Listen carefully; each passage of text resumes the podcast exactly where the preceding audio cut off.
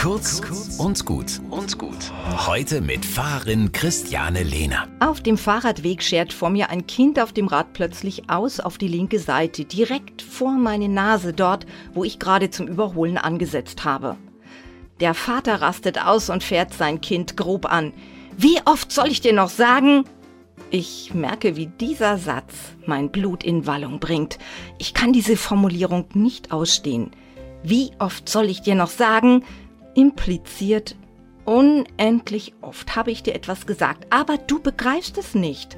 Entweder kannst du nicht oder du willst nicht. Also entweder bist du zu dumm oder du bist ungehorsam. Dabei gibt es zahllose Gründe, etwas anders zu machen, als der Vater will. Gedanken verloren sein, unbedacht, begeistert von etwas anderem oder einfach die Forderung nicht verstehen, denn vordergründig scheint sie so sinnlos zu sein. Wieso denn nicht nach links ausweichen?